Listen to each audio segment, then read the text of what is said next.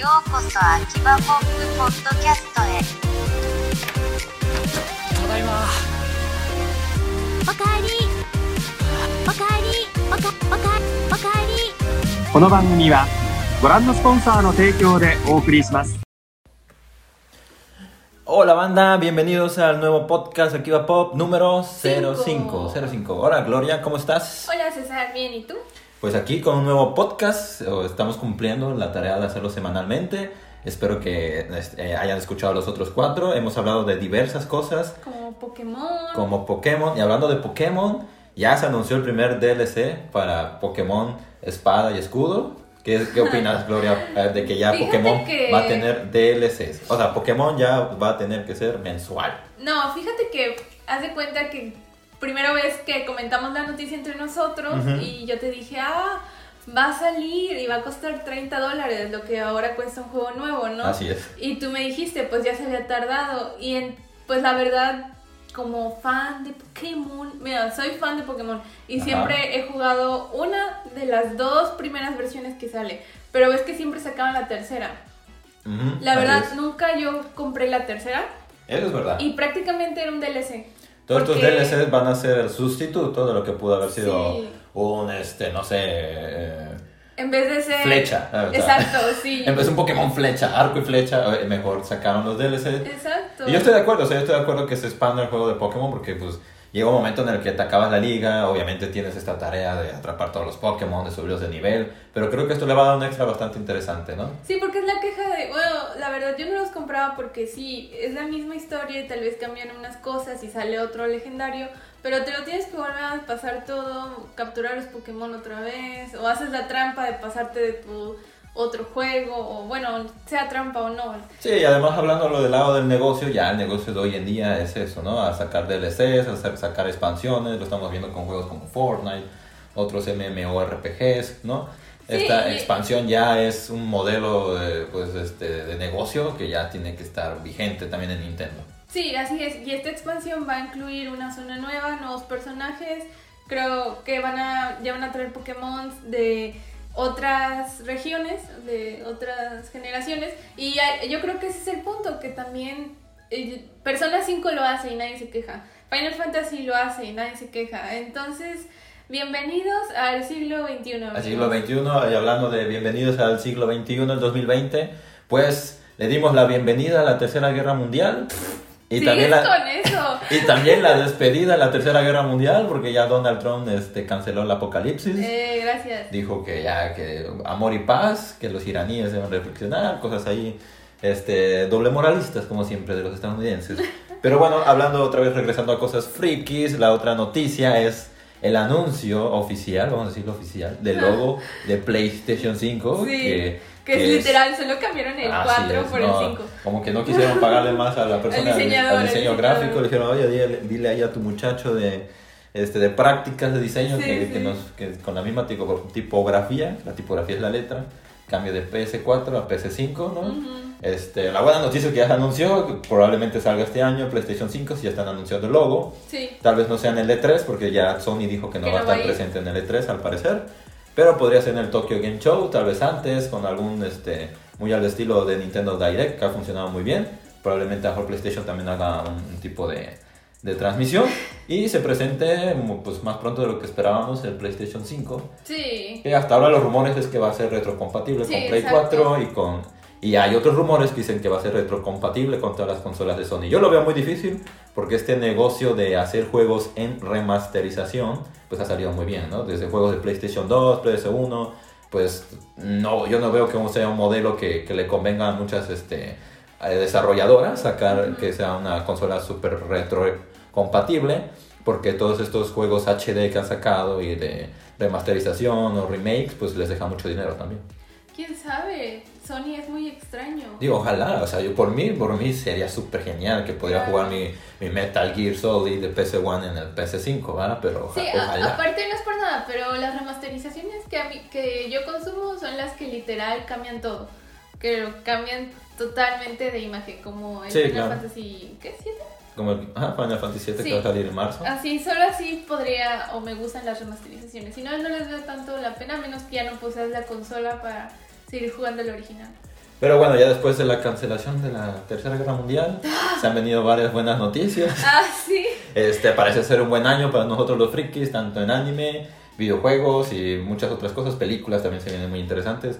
Pero bueno, regresando a lo que nos conviene, que es anime, hoy vamos a hablar de una este, casa animadora, este, pionera, podríamos decir, eh, de la animación japonesa, que es El estudio Ghibli. el estudio Ghibli. Un estudio que yo creo que todos los que conocemos de anime, pues sabemos que, que es estudio Ghibli. Tal vez muchos de nosotros, de los que nos están escuchando, este, se introdujeron al, al anime tal vez por alguna película de Ghibli en su momento.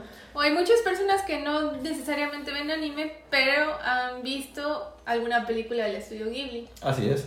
Y pues su mayor representante obviamente es su este, fundador, Hayao Miyazaki, que bueno, Hayao Miyazaki eh, siempre trabajó en animación. ¿Tú, tú decías que estudió economía, me parece, Hayao sí, Miyazaki. Hayao Miyazaki estudió ciencias políticas y economía. Y economía. Sí, pero después de terminar su carrera vio una animación que le gustó mucho y decidió que mejor no. Mm, Pero se me hace muy interesante. Pero bueno, antes de ab- abordar el tema de, pues, de los representantes este, de Estudio Ghibli, ¿cómo conociste tú a Estudio Ghibli? ¿Cuál fue la primera película que viste de Estudio Ghibli o cómo conociste a Estudio Bueno, Ghibli? a los que nos escuchan sabrán que tengo un Aniki, un hermano mayor, que de verdad me lleva muchos años, 13 años. Entonces, Bastante. cuando salió el viaje de Chihiro en el 2003 Ujú. o 2002, no sé, este, mi hermano la rentó en el fallecido ya Blockbuster. Ok. Y me la puso, yo tenía. Yo tenía. nueve años. Ok. Nueve años y me la puso y para mí fue un, un mindfuck. Muy bien. O sea, nunca había visto una animación así. La primera vez no la entendí. No la entendí. Eh, De de hecho, dura bastante tiempo, ¿no? Sí. Entonces fue como que mi hermano la vio conmigo. Eh, yo me quedé así, no entendí, la quiero volver a ver. El mismo día la volví a ver, Ujú. seguí sin entender. Sí, sí. Después hasta me eché los, los créditos que contenía Ujú. el DVD. Sí. Y, y no sé, me acuerdo que la regresamos, le íbamos a regresar al otro día y la volví a ver porque dije, no, entiendo, pero la estoy disfrutando mucho. De hecho, yo también conocí Ghibli, este, probablemente por este, El viaje de Chihiro. Es una película que, si no, creo que la compré hasta, de hecho, creo que la vi en, en un estante, o la renté, no recuerdo, pero sí la, la vi, fue el DVD. Por alguna razón, este, el DVD era del Universal, Universal trajo el DVD, Mm, por toda esta expansión que se hizo entre Ghibli y Disney. Yo imagino que en Estados Unidos Disney sí fue la, la que la distribuyó allá. Y pues en ese año cuando salió el, el viaje de Chihiro, pues este fue un rotundo éxito, sobre todo porque tuvo la nominación al Oscar. Y ganó. Este, y ganó. Eh, Disney este, hizo un gran papel para que en Occidente se posicionara la película, para que llegara... Este, y probablemente, este, a pesar de que hubo otros intentos de, de, de traer este material de Ghibli a Occidente, yo creo que el viaje de Chihiro fue el que se... El primero que realmente se internacionalizó tanto. Sí, yo antes no había escuchado de él. Ya después cuando empe- empezamos a, a, bueno, a saber quién era el estudio Ghibli, ya fue que también llegó al cine en México, pero muchos años después, El Castillo Vagabundo. Ajá, Yo la es. pude ir a ver al cine y, y ya. De ahí no he tenido la oportunidad de ir a ver otra película de Hayao Miyazaki al cine. De hecho, y han traído esfuerzos, a pesar que han traído esfuerzos, pero ya han sido un poquito más retardados. Por ejemplo, me acuerdo que hace poco no, trajo Cinemax, si no me recuerdo, este, El viento se levanta. Ah, sí. Sí, hicieron incluso como que un este, maratón de películas de Ghibli y el estreno de, de la película, pero si nada más recuerdo ya había pasado como dos años de su estreno en Japón, y incluso creo que hasta estaba en Blu-ray. Pero bueno, si, te, si, si, si gustas, vamos a hacer como un rápido escaneo de, de, de las películas que ha sacado Estudio Ghibli. Que bueno, eh, Hayao Miyazaki fue más bien conocido, o donde fue, donde se hizo popular, podemos decir, fue trabajando para la animación de Lupin 3 Sí. que está basado en el manga del mismo nombre. Y pues Lupin 3 fue, fue este, eh, un éxito en Japón. Eh, se trata de una, este, una banda de unos ladrones, una banda de unos ladrones, pero esos ladrones buenos, ¿no? Esos ladrones chidos, ¿no? Sí, sí. Que incluso Lupin ha inspirado muchas series, ¿no? Sobre todo, por ejemplo, Cowboy Vivo está Sí, sumamente inspirado en Lupin 3. así. Y por eso, por la popularidad, pues se hizo una película también que se llamaba El Castillo de Ca- Cagliostro. Cagliostro. Ajá. De hecho, Eh, está en Netflix por si la quieren ver. Así es, es de 1979. Pero está muy bueno. Ajá, Hayao Miyazaki estuvo ahí. Igual Isao Takahata, que es de las, de las personas que siempre ha estado muy pegada a, a Miyazaki. Y su primera producción con Toei Animation pues, fue esa película. Y después se hizo Nausicaa, que igual fue una gran película. Este, fue la primera vez que introdujeron a, a Yo Hisashi, que es el compositor. Eh, Isao Takahata obviamente estaba ahí. Y pues gracias al éxito que tuvieron de, de, esa, de Nausicaa, de Lupin 3, pues ya es cuando se fundó El después estudio- Estudio Ghibli. Oye, ¿y tú sabes por qué se llama el estudio Ghibli? Ah, mm, había leído algo así sobre Ah, yo te del- lo voy a decir. del viento. Se seguro. escogió porque es el nombre que se le da al viento que pasa por el desierto del Sahara. Ah, Y Ghibli. obviamente Ghibli lo escogió porque ellos querían traer como un nuevo aire a esta... De hecho, el estudio Ghibli dice que ellos no hacen anime, ellos hacen animación. Porque eh, ellos no querían, a pesar de que muchos creen que son caricaturas, ellos no querían realmente, o sí van a un público infantil, pero no para hacerlo más infantiloide, sino para dejar una huella en los niños, porque Hayao Miyazaki dice que él cree que cuando eres más chico, tú eh, eres como más fértil a las ideas. Claro. Entonces, estoy de acuerdo. Todas las películas de Ghibli tienen un mensaje. Por ejemplo, la de Sí, Nausicaa sí, sí, tiene un habla sobre la guerra, la Antibélico, sí, claro. la naturaleza. La naturaleza, sí, claro. De hecho, Nausicaa, a pesar de que es de las primeras producciones de, de Miyazaki ya en, en cine, eh, para mí es de mis favoritas de Ghibli. O sea, es realmente extraordinaria esa película y me parece muy, que tiene muy buen mensaje sobre todo. Y bueno, es el nombre que le dieron a este estudio que, que fundaron eh, Hayao Miyazaki, Isao Takahata y Toshio Suzuki. Toshio Suzuki ha sido siempre el productor de ellos, como que él es el- la parte business de, de estos dos creativos. Eh, pues, pues le pusieron el nombre que tú dices Ghibli, Ghibli, Ghibiru, en- y se fundó en 1985, 85. un año después del estreno de Náutica. Y pues vamos a dar un repaso rápido por este, la lista de, de películas. Y varias de estas películas, muchos de los proyectos este, de, la- de las de las filmaciones de Ghibli, yo las conocí gracias a este, seguramente los que nos están escuchando también lo han visto, gracias a estos paquetes que trajo Mix Up junto con este, Producciones Cima, Sí. que venían este, tres DVDs. A un este, buen precio. Ajá, a un buen precio, de hecho, de hecho un precio económico de las películas de Ghibli, todas venían por sets de tres DVDs. Y varias de estas, de estas producciones las fui conociendo gracias a ese paquete que Sí. trajo Cima.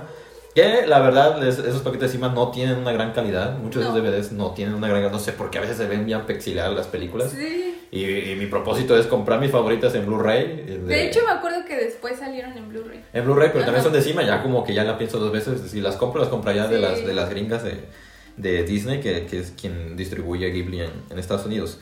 Pero bueno, eh, estamos hablando que en 1986 se estrenó El Castillo en el Cielo. Sí. ¿Viste El Castillo en el Desde Cielo? la puta, ¿qué?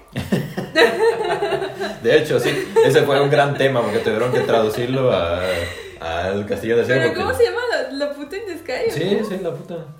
Castle, Pero- Castle in the Sky. Castle in the sky. Sí, obviamente lo tenía que cambiar porque tú dices la puta y van a decir, va a decir la gente que, que- que está viendo mi hijo, ¿no? No sé por qué le pusieron así. Pero bueno, Nausicaa, pues también dirigida por Hayao Miyazaki, que por cierto siempre se fueron turnando, ¿no? Las películas, como que casi casi era una peli un proyecto Hayao Miyazaki y otro Takahata. De hecho, no hay- siempre fue así, pero habían varios. Hay ¿no? una parte en la que cuando sale la princesa Kaguya y sale de, de Wind Rises es en el mismo año. Ajá, exacto, sí, Y de, sí. de ellos dos, o sea, diferentes directores. Bueno, luego fue La tumba de las luciérnagas en el 88. Fíjate que hablando de la tumba de las luciérnagas, es una de las películas de culto del estudio Ghibli. de Isao Takahata. Es Ya no muy, fue de Miyazaki. Es muy triste, es una película desgarradora y habla de la vida de unos hermanitos durante la Segunda Guerra. Mundial. Y mucho tiene que ver con que Hayao Miyazaki también vivió parte de la Segunda Guerra Mundial y su padre era diseñador de aviones de guerra. Mm. Entonces, esto tuvo un fuerte impacto Fíjate que ese dato en, no lo sabía. en Hayao Miyazaki. Y él es una persona que está en contra de la guerra, porque él vivió en la guerra. Y esa película de verdad desgarradora. Deben verla, sí, sí, deben verla. Y pues, sí. De, de hecho, o sea, no, no es que las películas de Miyazaki, pero la mayoría de las películas de Miyazaki casi siempre tienen como un final más feliz.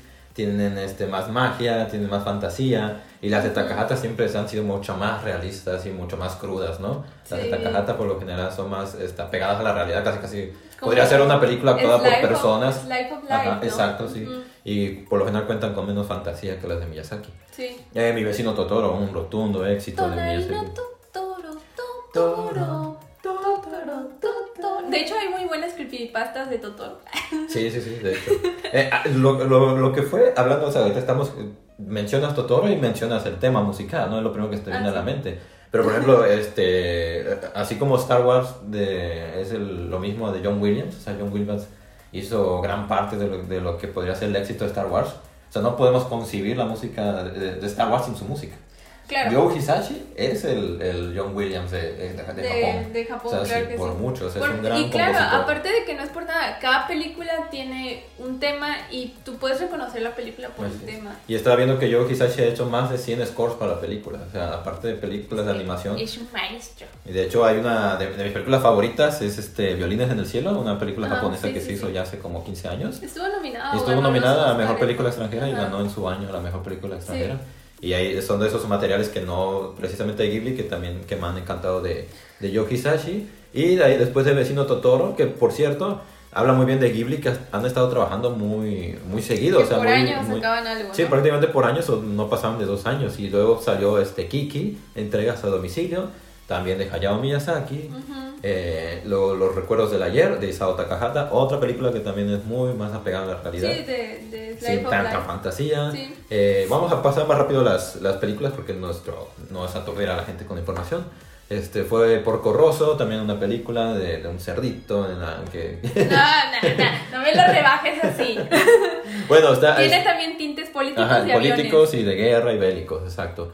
Eh, la de Ocean Waves la acabo de ver el año pasado. Yo no sabía que existía. Son de esas películas underrated de Ghibli. Ujú. Y es una película que también es como Life of Life, pero está bonita. Se la recomiendo. Y pero esa película fue diseñada para transmitirse en la televisión. Y los hicieron los más chicos del estudio Ghibli. Ah, con razón no fue tan, tan mainstream, vamos a decirlo. No, pero Oh. está muy buena. Se lo Ok. recomiendo. Y bueno, todas estas películas que estamos viendo las están disponibles por eh, Cima Entertainment en el Según D- yo, esa la de Ocean Waves no. Eh, no, bueno, esa, esa probablemente no, pero la mayoría de las películas, Ah, ahorita sí. que vamos a seguir mencionando, Sí. si ustedes las quieren ver, las pueden conseguir a un muy buen precio. Como le digo, no es la mejor calidad, pero para la experiencia que necesitan ustedes para apreciar es más que suficiente. Eh, también Pompoco, que es este, una historia de unos tanukis Ah. que eh, empiezan a, a tener problemas por la invasión de la mancha urbana. Ay, qué novedad. También de Isao. Takahata. ¿Es Australia acaso? ¿Mm? ¿Era Australia? Era Austra- No, pues casi casi estaban ya este, previniendo que iba a venir este catástrofe ecológico, Ah, ¿no? Eh, también Susurros del Corazón en el 95, Princesa Mononoke, una gran película, ambas, tanto Susurros del Corazón como Mononoke, dos de trabajos de Miyazaki, eh, pues una gra- grandes películas, ¿no? También este, grandes éxitos. Mis vecinos los llamadas, que es, es eh, una comedia de una familia, muy, este, con- como que con chistes muy localistas Muy japoneses. japoneses, sí. Sí, eh, de Takahata. Eh, Haru en el reino de los gatos, el regreso de los gatos. Eh, también esas no fueron ni de Takahata ni de, ni de Miyazaki, fueron de Hiroyuki Morita. Y el castillo ambulante, el castillo, el gran castillo vagabundo. Ah, no, espera, me salté aquí. ¿Ves el viaje de Chihiro? En el 2001, Ajá, Viaje de 2001 viaje de Chihiro. Que ya mencionamos, que yo creo que ha sido Y el de éxito hecho, más The grande. Cat Returns tiene que ver con la película de Whisper of the Heart, pero no directamente, solo Ujú, porque sale así un es. personaje en Whisper of the Sí, Heart. y Viaje de Chihiro, que ya lo había mencionado, que probablemente sea el éxito más grande de Ghibli. Ah, Eh, el Castillo Vagabundo en el El Castillo 2014. Vagabundo, a ver, Gloria, tú que eres acérrima fan del Castillo Vagabundo, probablemente sea tu película favorita de Ghibli, no lo sé. Pero, ¿qué, ah, qué, qué opinas de la película? Bueno, para empezar, como podrán notar, o no lo, bueno, sí, ya lo sabían, pero la mayoría de los personajes principales en las películas de Hayao Miyazaki son mujeres. Y de hecho, eh, es porque también él De piensa... hecho, Ghibli es muy feminista. es muy feminista y piensa que las mujeres llaman más la atención o generan más empatía con el público. Y también él tiene la el discurso de que pues las mujeres somos fuertes. Exacto. O sea, Ghibli viene siendo feminista desde los 80s y no anda presumiendo su, su mensaje feminista como Sí, hoy. sí, o sea, no. En general, de por sí, Japón, ah, muchas de sus producciones vienen siendo muy feministas de- desde tiempos remotos. Y no en esta época en la que ahorita es como algo muy mainstream. Digo que está bien, no estoy diciendo que está mal, pero, o sea, hay, hay tendencias, como por ejemplo como la de Ghibli, que viene dando mensajes feministas desde hace décadas. Y está muy padre el Castillo Vagabundo porque yo creo que la mayoría de las mujeres pasamos por la inseguridad de que somos trans. Así es, de Y hecho es un buen el mensaje. Castillo Vagabundo nos enseña la importancia del peso de tener un corazón. Así es. Cuentos de Terramar del hijo de Miyazaki, Goro Miyazaki, que no empezó muy con el pie derecho. De hecho, su padre tuvo problemas con su hijo para hacer la producción. Creo que el hijo se empecinó en hacerla. Este, yo creo que prácticamente probablemente le rogó a la producción que lo ayudaran a hacer la producción. Cuando se acabó, Miyazaki dijo, ah, está bien. Como que le dio el pueblo del visto bueno, pero hasta ahí como que dijo, está bien, pero no... Y bueno, el gran problema de Goro Miyazaki es la sombra de Hayao Miyazaki. Sí, el problema de ser el hijo de alguien Así es. muy perro. Pero lo que yo hubiera aplicado como el hijo de David Bowie Es cambiarse el... es cambiarse el nombre. Ajá, sí, es algo que pues probablemente no sé si, considerando cómo es Miyazaki, no sé, digo, considerando no sé si también lo tomaría como más, ¿no? En Occidente siento que es más fácil que se preste. No, pero pues ¿cuántos mangakas hay que no Bueno, son sí, su verdadero verdad. nombre? O sea, Así es. Y bueno, Goro Miyazaki, que ahorita vamos a hablar, ya después en su segundo proyecto no le fue tan mal, creo que tuvo mejor recepción. Pero eh, dos años después se hizo Ponyo de Hayao Miyazaki. Eh, Ponyo que también fue una película bastante Ponyo, distribuida, con bastante publicidad por parte de Disney. sí, porque esa sí era muy, muy, muy, muy infantil. Otra, otra canción que, o sea, Ponyo lo asocias con la canción rápidamente, que también escrita por Hayao Miyazaki, digo, digo, por Joe Hisashi. Ajá. Y bueno, Joe Hisashi, vuelvo a decir, Joe Hisashi no solamente es, es de mis músicos favoritos, de mi música favorita, o sea, hablando de pop, hablando de todo. Este, yo realmente respeto mucho a Joe Hisashi porque te transmite tanto su música, es tan, ah, tan, tan amena, tan agradable, tanto, tan todo. Este, luego de Ponyo salió Arrietty, Sí, está bonita. Arrietty sí está bonita, de hecho no está escrita por Hayao Miyazaki. Eh, y La colina de las amapolas, que ya fue la segunda dirección de, De Goro. Miyazaki, pero ya escrita por su papá Hayao Miyazaki. Creo que eso ya le ayudó bastante, creo que La colina de las amapolas estuvo muy bien Está lograda. buena, sí. Creo que tuvo bastante muy buena aceptación. Y bueno, una de las películas que más polémicas le ha causado a Miyazaki, The que fue Wind se- Rises. The Wind Rises, eh, que aquí le pusieron el cuando se levanta el viento o el viento se levanta. Sí. Y pues bueno, habla de la Segunda Guerra, lo que comentaba. El diseñador de la- los aviones que era para los kamikazes. Sí.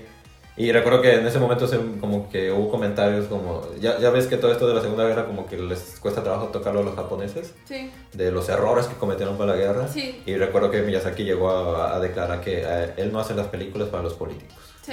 Como que también como que empezó a decir que yo no hago las películas para los políticos de derecha o los conservadores. O sea, yo hago las películas que quiero porque... Y fue como de las más polémicas de Japón en su momento. Me acuerdo que sí hizo mucho ruido porque a los japoneses les cuesta trabajo hablar de los errores que se cometieron en la Sí, de hecho dicen que en la primaria solo lo ven en segundo, tercero de primaria el tema de la Segunda Guerra Mundial y como que, ah, guerra, bye. Y ya, no pasa nada. Y bueno, o- y luego eh, uno de los grandes proyectos de Isao Takahata, que fue el, el último que él pudo lograr, que fue el Cuentos de la Princesa Kaguya, hermosa película, Sí. con un arte este, bastante diferente a lo que se había hecho antes. Sí. Todo como si fuera una, pues, un lienzo prácticamente, ¿no? Este, a- al estilo arte japonés. Y pues, ¿qué, ¿qué opinas de esa película, del arte de esa película? Uy, no, es una marihuanada, pero en el buen sentido. Eh, Está muy padre. Aparte de que es una leyenda japonesa muy popular. eh, la de la princesa Kaguya, de hecho, la puedes ver siempre referenciada en, en películas así que hablen de leyendas y cosas así. Es la princesa de la luna. Así es. Y sí, está sí. muy bonita. Al, más estilo de Ghibli, que siempre pues hacen las cosas muy bien. Y Los Recuerdos de Marnie, que fue la segunda este, dirección de Hiro, Hiromasa y que ya había hecho Arrietty. Y la esperada última obra de Miyazaki, que sí, aún está eh, pendiente de en el fecha. 2014 Hayao Miyazaki anunció que se iba a retirar. Ujú, Y mm, en el 2019 dijo que iba a regresar, pero fue para un corto, me comentabas. ujú, Sí, sí. Este, de hecho es que hay varios cortos que se hacen específicamente nomás para el Museo Ghibli, que está en, en Tokio. Este, hay varios proyectos que se hacen solamente para que la gente vaya al Museo Ghibli a verlas, así que esperemos que algún día todo este material que está presentado solamente en el Museo Ghibli salga en algún DVD o algo así, porque pues obviamente no todos tenemos la posibilidad de estar yendo al Museo Ghibli los fines de semana. tiene, no, de que tienes que hacer cita, tienes que hacer cita Sí, para sí, no es fácil ir al- al- al Museo Ghibli. Ghibli. Y bueno, este, el último proyecto que está pendiente de Miyazaki, después de que ya anunció que regresaba, que a- a- por ahora el, el título es ¿Cómo vives? Eh, que está basado en pues una novela, si no me recuerdan. Sí, este título está basado en una novela de un éxito japonés escrita en el 37, imagínate, por un periodista. Ah, qué padre. Y pues, este. Recuerdo que Miyazaki hace poco estaba eh, pidiendo eh, animadores y gente que se le uniera al proyecto. Se ve que es un proyecto en el cual le quiere invertir bastante tiempo y que realmente quiere que sea su última gran obra maestra. Eh, vi que un comentario que el productor de Ghibli, que ha sido Toshio Suzuki, eh, le preguntaron un día, oye, ¿por qué Miyazaki decidió regresar? Ujú. Y yo creo que por un lado, yo creo que fue la muerte de Takahata, pero la razón real es que él no quiere que su nieto, cuando recuerde a su nieto, eh, a su abuelo, no quiere que diga, ¿saben qué? Mi abuelo murió retirado, ¿no? Ah. O sea, él quiere que realmente es, este, su familia, su, sobre todo su nieto, y supongo que su familia más joven, lo recuerde como alguien que trabajó hasta el final. Qué padre. Y creo que esa es la verdadera razón por la que Miyazaki aparece regresó. Y yo creo que la muerte de Takahata también lo, lo hizo Lo reflexionar. Ujú, De que sabe que su más este, apegado amigo, su hermano, era prácticamente Takahata, Sí. fue su hermano, este, pues murió trabajando. Porque- Y yo creo que quiere morir también así. Isao Takahata y Miyazaki se conocieron cuando trabajaban en Toei Animation y de hecho quiero regresarme a ese punto porque después de Toei Animation ellos dos se conocieron, no estuvieron tanto tiempo, eh, se salieron, se fueron a otra casa animadora y después se fueron a Nippon Animation y quiero hacer este comentario porque muchos no se han dado cuenta de su primer acercamiento al estudio Ghibli, no de forma directa. A ver, a ver. Pero eh, Heidi, Ah, la, verdad, la caricatura o el anime que veíamos Sí, de sí, niños, indirectamente ese fue nuestro primer acercamiento, probablemente para eh, muchos. fue dirigida por Takahata y el script fue hecho por Hayao Miyazaki. Y sí se nota mucho el toque de Ghibli, ¿no? En el diseño y en, el- en la historia y todo. O sea, realmente. Sí. dime tú lo que canción. Que lo pasaba, pa- pasaba Canal 5, ¿no? Sí, ¿no? Se Sí, pasaba no Canal pero 5, sí lo pasaba también. Junto al mismo horario como de Candyville y todo eso. y pues. O bueno. sea, Candyville, combinaste a Candy Candy con Sandyville. Ah, perdón, Sandy. Oye, había Sandy, ¿verdad? Era Sandyville y Candy Candy. es que para mí era el mismo drama, o sea, para mí era la misma cosa Suena, dramática. suena azúcar canderel o algo Era, era el mujer caso de la vida real animado, o sea, el anime. Remy, Remy. Remy. Pero bueno, la, la primera gran pérdida de, de Miyazaki o de Studio Ghibli no fue Takahata, obviamente es más, vamos a llamar más importante, ¿no? Pero este, Yoshifumi Kondo, que fue el director de, sus, de Susurros del Corazón, este, que es una de mis películas favoritas, y no es que mi favorita de, de Ghibli, este, que se lanzó en el 95 Ajá. este, pues, a parecer este director Kondo iba a ser el sustituto de, de Miyazaki. Y a los tres años le dio un paro y ya este, fue su última producción. ¿Qué se le paró? Se le paró muchas cosas. La vida. Tuvo un paro cardíaco y pues Kondo muere en el 98, o sea, vivió muy poco su éxito, pero Sí. lo suficiente para vivir el éxito de Susurros del Corazón. Siguió trabajando en Mononoke, estuvo todavía ayudando mucho a Miyazaki y creo que la última producción en la que estuvo fue en la de, en la, en la de Mononoke. Y, Oye, pues... César, ¿sabías tú que Hideki Anno trabajó en? Ah, sí, Náusica, ¿cómo no saberlo? Ah, ahora ustedes también lo saben, muchachos. Y pues bueno, después de eso, pues, pues la muerte, la segunda muerte más, este, pues lamentable para Ghibli, pues obviamente fue la de Takahata, que fue la mano derecha de, bueno, la mano derecha de ambos, o sea, de Miyazaki fue de tanto, No, sí, perdón. fue Miyazaki como la de Takahata fue la de... Es que me acuerdo que en el año pasado, en el 2019, Isao murió en el 2018, este, pusieron una nota así de esas que extremosas. Fallece director de Ghibli. Y, güey, todo el mundo así pensando que se había muerto Hayao Miyazaki. Y aparte era una nota vieja. No, que al, al final se aplica, o sea, se aplica que es el director de sí, Ghibli, ¿no? Pero no es la cara, o sea, la, la mayoría de la gente, yo llegaría y le preguntaría, dime el otro director de Ghibli, no, Sí, no, creo que me sabrían, no, no sabrían. De hecho, es verdad, ¿eh? Miyazaki es mucho más popular. O- pero fue por el tema de, del viaje de Chihiro, o sea, todo este tema del Oscar y en est- fue más proyectada su imagen en Estados Unidos que la de Takahata. Pues ya era una, o sea, no era una fake news, pero era una noticia ya vieja que como que volvió a circular un tiempo el año pasado. Y Y yo, yo creo que por lo mismo, por la, por la pérdida de, de, de Kondo en el 98, pues Kondo supuestamente iba a ser como que el sucesor de, de Miyazaki, era la idea que él fuera el sucesor Ah, de hecho yo me acuerdo, espera, yo había visto en un documental que había sido también por la carga de trabajo. Entonces sí, que, no que Hayao había como que dicho de que viendo esa situación, él no se quería prestar a que también le pasase eso. Y también fue que, pues parte de que dijera, no, ya no puedo, ¿no? Sí, sí. Y por lo mismo como que yo creo que esta idea de dejar un sucesor ya no pasa por su cabeza. O sea, a pesar de que su hijo ha estado presente en varios proyectos, pues no, no es lo mismo, ¿no? Bueno, su hijo, su, bueno, su sucesor este, espiritual es Makoto Shinkai, ¿no? Makoto Shinkai, que obviamente él ha dicho que no se compara, lo han entrevistado varias veces, decía que, que él no cree que se, que se compare con Miyazaki, es como una parte muy humilde. Y es verdad, o sea, todavía creo que está muy lejos de, de si ya bien este Shinkai ya se ha consolidado como animador, sin duda. Sí. Este, todavía, eh, y ha, y ha encontrado un estilo muy diferente al de Ghibli. Con Makoto Shinkai nos referimos al de Your Name. Ajá, es la- el director de 5 Your Name. centímetros por segundo, etc. etc.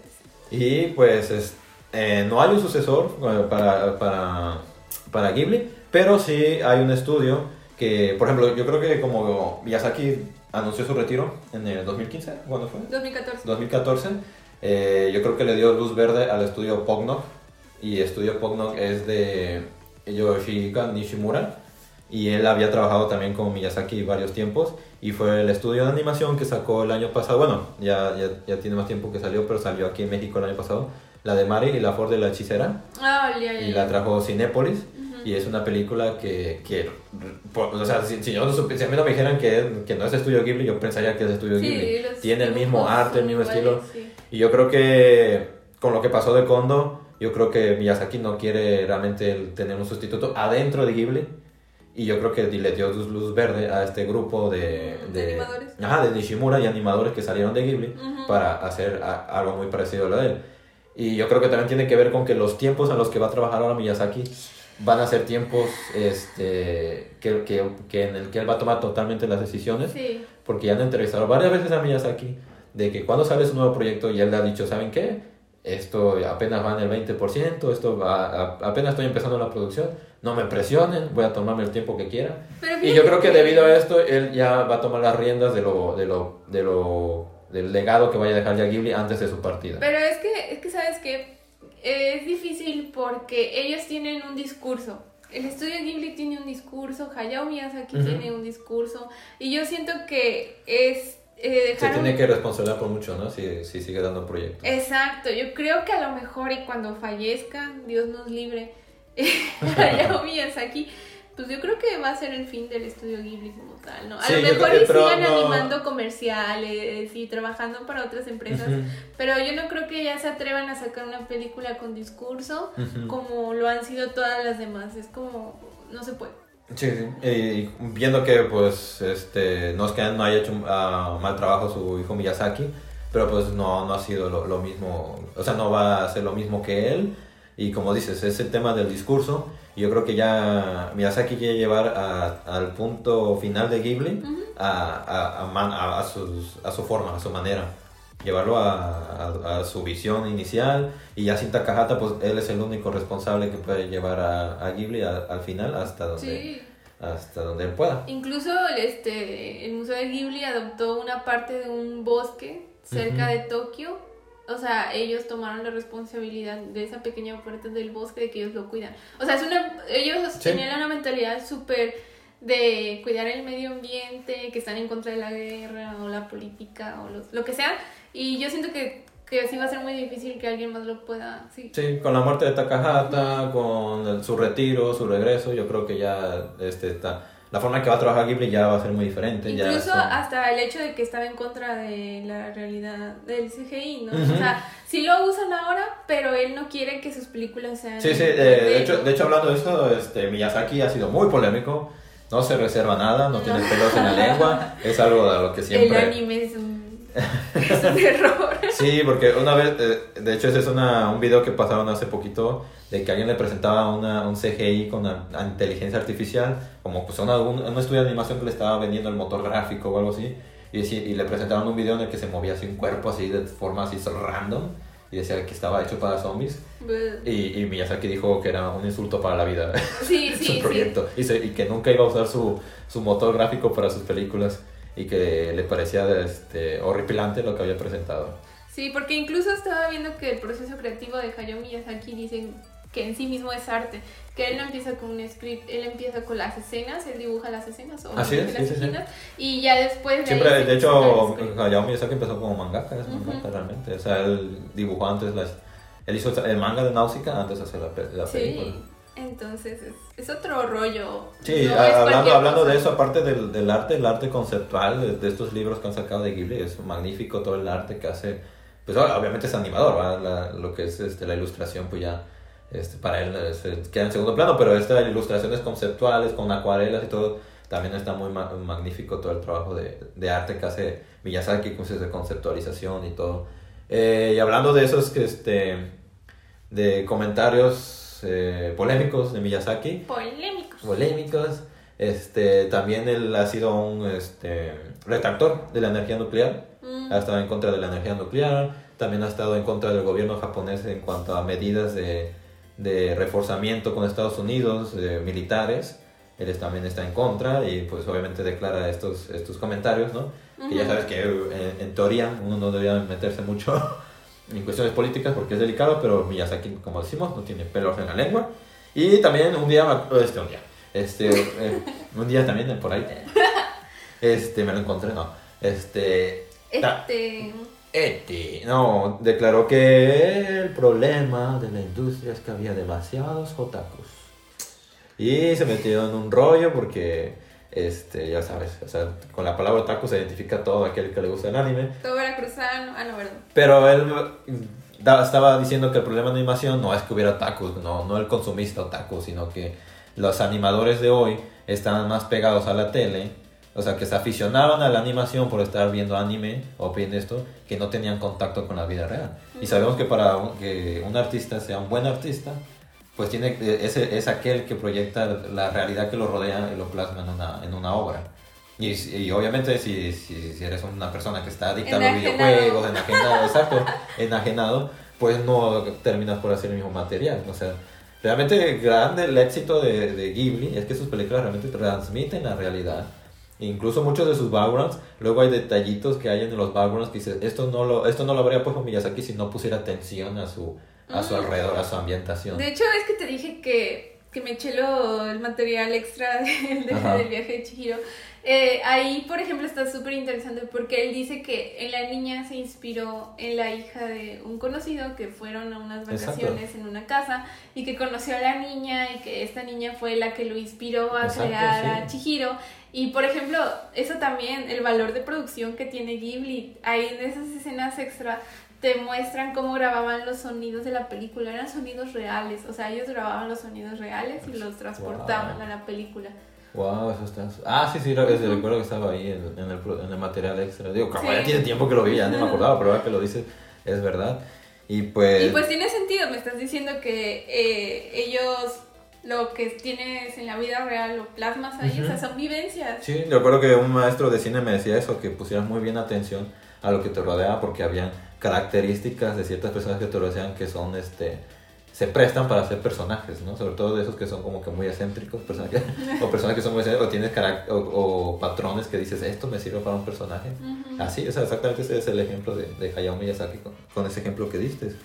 Y bueno, podría ser una persona polémica, pero hemos dicho que también Ghibli tiene mucho mensaje. Tiene valores familiares, de ecología, de sociedad, de antibelismo. Digo, para, probablemente Hayao Miyazaki, digamos, no tiene eh, pelos en la lengua, pero lo dice porque es una persona que realmente defiende lo que, lo que cree, lo que está transmitiendo en, en Ghibli. Y pues bueno, ¿qué, ¿qué futuro nos espera para los fans de Estudio Ghibli?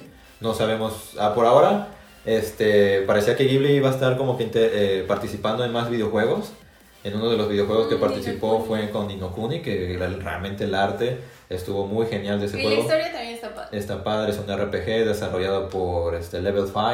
Un juego. Salió una versión para Nintendo 10 que era como que más este, compacta, que no era la misma que salió para PlayStation 3. La de PlayStation 3 ahí es donde se estrenó este juego Ninokuni. Y si ustedes lo quieren jugar, pues hasta hace poco se relanzó para PlayStation 4. Así que ya anda como en 700 pesos ese juego. Si ustedes quieren jugar algo, o sea, si quieren jugar una película de Ghibli, Ajá. es Ninokuni. Sí. Este, jueguenlo. ¿Y en cuánto está Gloria ahorita? En mil pesos para Nintendo Switch y. Uy, Pachi. Ah, me sale en 1570. Bueno, ustedes lo pueden buscar, pueden buscarlo. Yo lo he visto como en 700 pesos ya ahorita, porque ya tiene como este 3, 4 meses que salió este, este juego este, ahora para PlayStation 4 y para Switch, como está diciendo Gloria. Y el futuro de Ghibli creo que está en esta producción que mencionábamos, que al parecer no va a ser, no creo que salga este año, estaba prevista para este año, 2020, la de Cómo Vives. Y lo más cercano, incluso más, y yo creo que se va a estrenar casi al mismo tiempo. Yo creo que esta película de Ghibli va a tardar todavía unos 2-3 años más para que salga. Pero es el parque temático de Ghibli, Mm, que se va a estrenar al parecer en, en 2022. Estaba leyendo que van a abrir primero una primera parte. Es un parque temático tipo Disney, o sea. Este, y va a estar seccionado por partes, digamos que van a ser varias partes, y varias partes de este parque van a estar inspiradas en, en los mundos de, de las películas de, de, de Ghibli. Y al parecer una primera parte, cuando ya esté terminada, se va a abrir en 2022. Y unos meses después o, o un año después se va a abrir una segunda parte, ya para que esté com- completamente el parque visitable. Y pues esperemos que sí se, se inaugure en los 2022 pues mientras más pronto mejor para que ojalá podamos darnos una vuelta ya tenemos otro pretexto más para ir a, a Tokio, Japón. A Japón. Que no, bueno, no va a ser exactamente en Tokio, va a ser en la prefectura de Aichi, pero pues está cerca de, de Tokio Ah, mira. y pues va a estar en 2022. Ya, perfecto, excelente. Este, ya voy comprando mis boletos de avión. Y bueno, espero que nos haya gustado este, este podcast especial de Ghibli. Eh, ¿Algo más que agregar, Gloria? Pues, de verdad, eh, yo me imagino que ya, si estás escuchando esto es porque debe, ya viste alguna película del estudio Ghibli. Pero... Ustedes también, este, si ya tienen hijos, si tienen este, sobrinos, lleven, este, que conozcan Ghibli. Eh, creo que son películas que están bastante eh, agradables, que tienen mensaje, Tienen mensaje. mucho más pues, que muchas películas occidentales, que a veces son muy, este, Disney. pues, ajá, pues son muy palomeras realmente y a veces no tienen mensaje. Sí. De hecho, Miyazaki es un detractor del, del peli- del cine de, de Hollywood. Varias veces se ha metido en, en polémica porque ha criticado películas como, este, sobre todo de su época, como Indiana Jones y que, que dicen que, que ven la cultura fuera de Estados Unidos de una forma muy este, cliché o muy insultante. Eh, a él no le gustan las películas palomeras y pues... eh, si lo dice Miyazaki, pues... Este, Bueno, es que también es un maestro y tiene su lado conservador y está bien, es respetable. es respetable. Ya casi tiene 80 años, ya. Eh, y sus películas, digo, a pesar que tienen mensaje, también son entretenidas. No puedo decir que no se entretenida Sí, la película. no, tiene o sea, ese equilibrio, ese equilibrio de Sí. que sea una película entretenida, divertida, con fantasía y que además tenga mensaje, no es fácil de llevar. O sea, eh, realmente este, Miyazaki, eh, todas sus películas creo que tienen un gran equilibrio y es por eso que ha sido un gran éxito, aparte de, de la parte técnica, que la parte técnica pues también es fabulosa y que han ido metiendo poco a poco también este material de ordenador digital y pues ahorita pues ya este están a un punto en el que yo creo que su película Cómo vives realmente yo creo que nos va a impresionar Ay, no, qué Este, miedo. creo que Qué miedo que vaya a ser su requiem o algo así, no sé. yo creo que yo creo que producciones como la de Makoto Shinkai le, le- este, Lo inspiraron. lo inspiraron a él a hacer algo técnicamente seguramente aún O más fabuloso de lo que ha Puede pensar, el mundo es una mierda, me necesitan. También puede ser. Sí. Y ahora que murió Takahata, pues también yo creo que dijo, yo soy el único que sobrevive de, de este, este proyecto y quiero llevarlo hasta el final como debe ser. Y va a dejar su legado, Así sin es. duda. El delegado ya este, está ahí, pues obviamente cada vez que entrevistan a un animador japonés, Sí, Hayao dice que. Hayao Miyazaki es su inspiración, empezado por el mismo, mismísimo Hideaki Anno. Y pues bueno, esperemos sus comentarios, díganos cuál es su película favorita de Ghibli, este, qué esperan de Estudio Ghibli en- en- al futuro. Y pues creo que es todo. muchas gracias por escucharnos. Nos vemos la próxima semana. Recuerden seguirnos en nuestras redes sociales. Facebook, YouTube y vamos ahora a subir los podcasts a YouTube y a Spotify, a ambas plataformas para que ustedes tengan más opciones para... ¿Para qué? Apple Music también. Ah, sí, en Apple Music también. Bueno, muchas gracias. Nos vemos. Bye.